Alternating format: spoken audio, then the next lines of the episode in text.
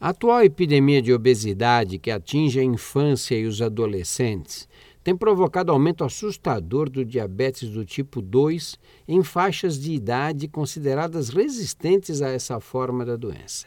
A criança normalmente apresenta diabetes tipo 1, uma doença autoimune que se caracteriza pela ausência total ou quase total de insulina.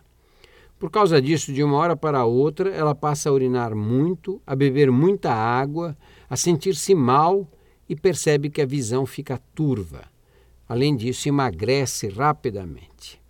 Diante de tais sintomas, os pais devem encaminhar a criança para um médico sem demora.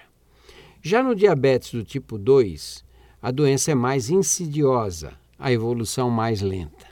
Por isso, qualquer alteração na frequência das micções ou no aumento da sede deve servir de alerta para o diagnóstico.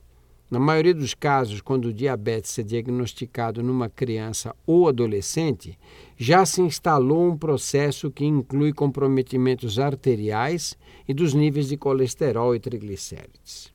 Não há dúvida de que o aumento de peso na infância é resultado dos maus hábitos alimentares e da vida sedentária que as crianças estão expostas no mundo moderno.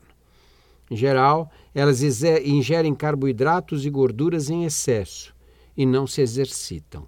Ficam horas em frente da televisão ou do computador sem prestar atenção no que comem, porque estão entretidas com os seus afazeres. O controle da obesidade infantil começa em casa, com refeições balanceadas, estímulo à atividade física e mudança dos hábitos alimentares de toda a família.